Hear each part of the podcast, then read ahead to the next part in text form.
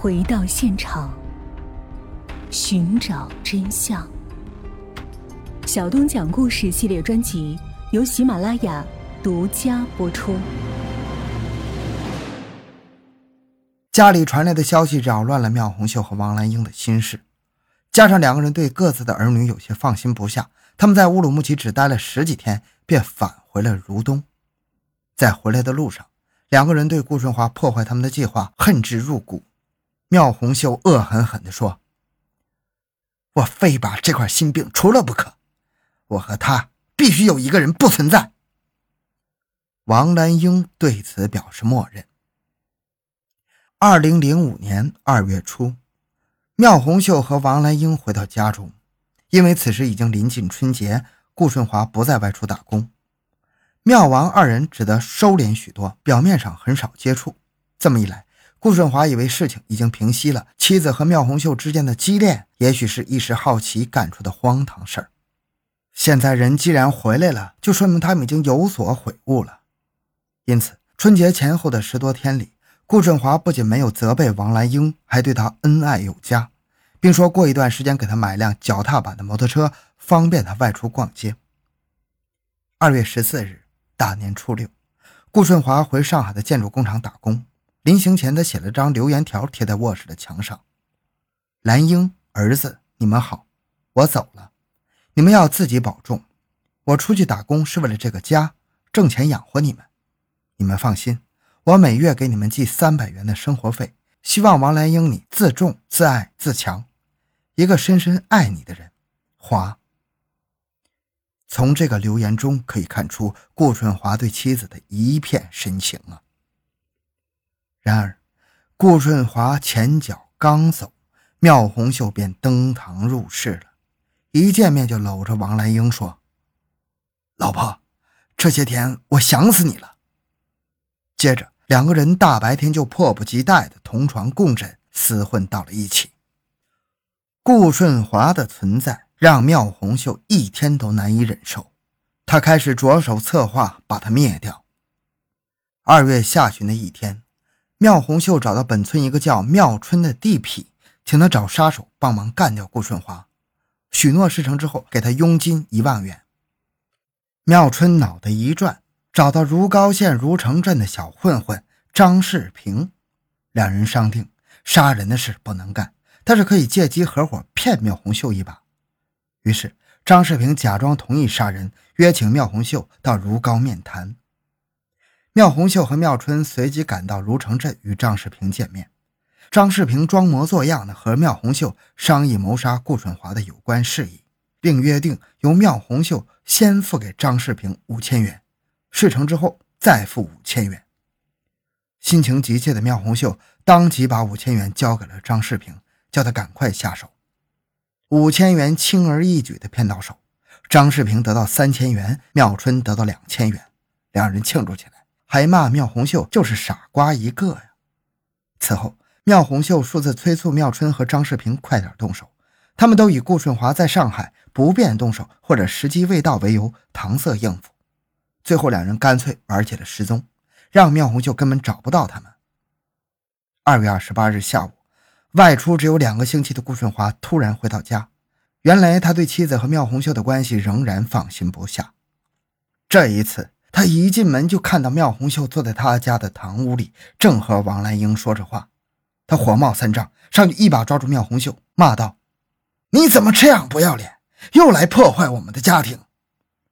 妙红秀岂能由他打骂，顺手揪住他头发，两人扭打成一团，直到打闹声惊动了隔壁的邻居，人们赶来劝架，双方才慢慢松手。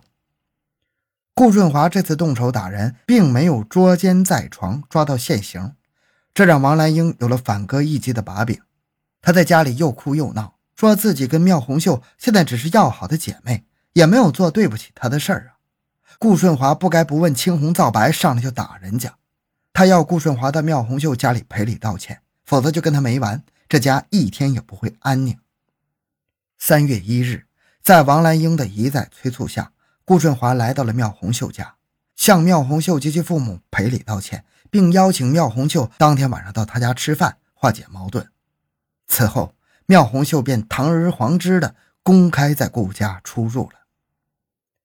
妙红秀嘴上说自己根本没有计较，其实心里对顾顺华的怨恨空前强烈。他已经下定了要杀掉顾顺华的决心。第二天，他买了一瓶安眠药交给王兰英，暗示近期准备对顾顺华下手。王兰英表示同意，但有一个要求：别让他太痛苦，要让他静静的死去。三月四日中午，顾顺华有点头痛发热，躺在家里休息。妙红秀顿时觉得机会来了，她对王兰英说：“去倒杯茶给你家顺华喝，感冒了要多喝茶。”边说边眨眼示意。王兰英听了，立即领会了妙红秀的意思，将事先碾成粉末的安眠药放进茶水里，端给顾顺华喝下。顾顺华喝了不久就睡下了。妙红秀觉得王兰英刚才在茶水里放的安眠药太少。又把剩下的安眠药用蜂蜜和红糖拌入水中，准备顾顺华醒来后再让他喝。两小时后，顾顺华醒了，迷迷糊糊地坐到床边，说到镇上去给王兰英买摩托车。王兰英走过去，摸了摸他的头，说：“你还在发烧，哪里也别去。”说完，端来加了药的糖水给他喝。但顾顺华只喝了一口，就不想再喝了。妙红秀见状，假惺惺地说：“我去买点退烧药来。”说罢，就到不远处的药店买了六粒退烧胶囊，同时又买了瓶安眠药，迅速把药片碾成粉末，装到胶囊里。此后不久，两人又是端水又是拿药，殷勤地服侍顾顺华吃了三粒加药的胶囊。顾顺华很快就神情恍惚，昏昏欲睡了，跟王兰英说了最后一句话：“我明天要去上海了。”我是爱你的。他一边说，一边还鬼使神差的将自己脖子上的一条金项链拿下来戴到王兰英的脖子上。见到顾顺华沉沉睡去，妙红秀将王兰英打发出去买菜，自己就在顾家一堆放杂物的房间里挖了个坑，将正在打着呼噜酣睡的顾顺华拖到坑里，残忍的用土掩埋并踩实了。王兰英买菜回来，妙红秀告诉他，自己已经将顾顺华干掉了，现在埋在地下。王兰英吓得腿一软，差点跌倒。妙红秀连忙把他拉起来，说：“怕什么？还有我呢。”当天晚上，两人又抬了几块水泥预制板压在坑上，因为当地有一种迷信的说法：如果在冤死的尸体上盖一张渔网，死者的鬼魂就不能跑出来。从而无法找仇家报仇，做贼心虚的妙红秀便找了一张渔网罩在预制板上，上面又铺了一层厚厚的泥土。第二天下午，妙红秀叫来三个泥瓦匠，又运了一大堆水泥、黄沙和石子到顾家。村里人很好奇，问他要做什么。妙红秀回答说：“孩子大了，兰英叫我找人给他单独做个房间。”当天，在妙红秀的指挥下。泥瓦匠们就将那个埋尸的房间铺上了水泥地面，还把门窗完全密封起来。接下来，王兰英和妙红秀伪造了顾顺华已经去上海的假象。王兰英故意让一个急需用钱的村民找顾顺华借钱，并说丈夫已经去上海，可以用手机联系。该村民信以为真，就发了短信到顾顺华的手机上。王兰英随后用丈夫的手机回了短信，说：“我已经在上海。”借钱的事儿，等一两个月之后回家再议。尽管如此，作案后的两个人还是整天提心吊胆，惶惶不可终日。几天之后，当地一位细心的村民发现顾家的一个房间被不合常理的完全封闭起来，感到非常的奇怪。再联想到顾家近来闹出的风波，更是疑窦重重。于是他拨打了幺幺零，报了警。两千零五年三月十五日。顾家密室的秘密暴露了，妙红秀和王兰英被警方刑事拘留。三月二十五日，如东县人民检察院以涉嫌故意杀人罪将他们批准逮捕。刑警曾经这样问王兰英：“你觉得你和妙红秀会有结果吗？”王兰英回答：“我知道没有，红秀也知道没有，但我们好像就是着了魔。”我曾想过离开他到上海去找丈夫，但经不住他的请求。我本人开始对同性恋有些好奇，一开始也觉得只是交个女朋友，又不是给丈夫戴绿帽子。但是后来就陷入了感情中无法自拔了，完全掉了魂儿。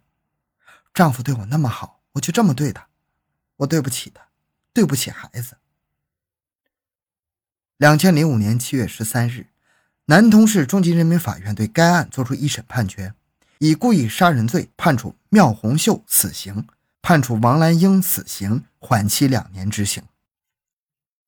二零零五年十二月八日上午，南通市中级人民法院宣布江苏省高级人民法院对缪红秀执行死刑的命令，他随即被押赴刑场，用注射方法执行死刑。好了，这个案件讲完了。小东的个人微信号六五七六二六六，感谢您的收听，咱们下期再见。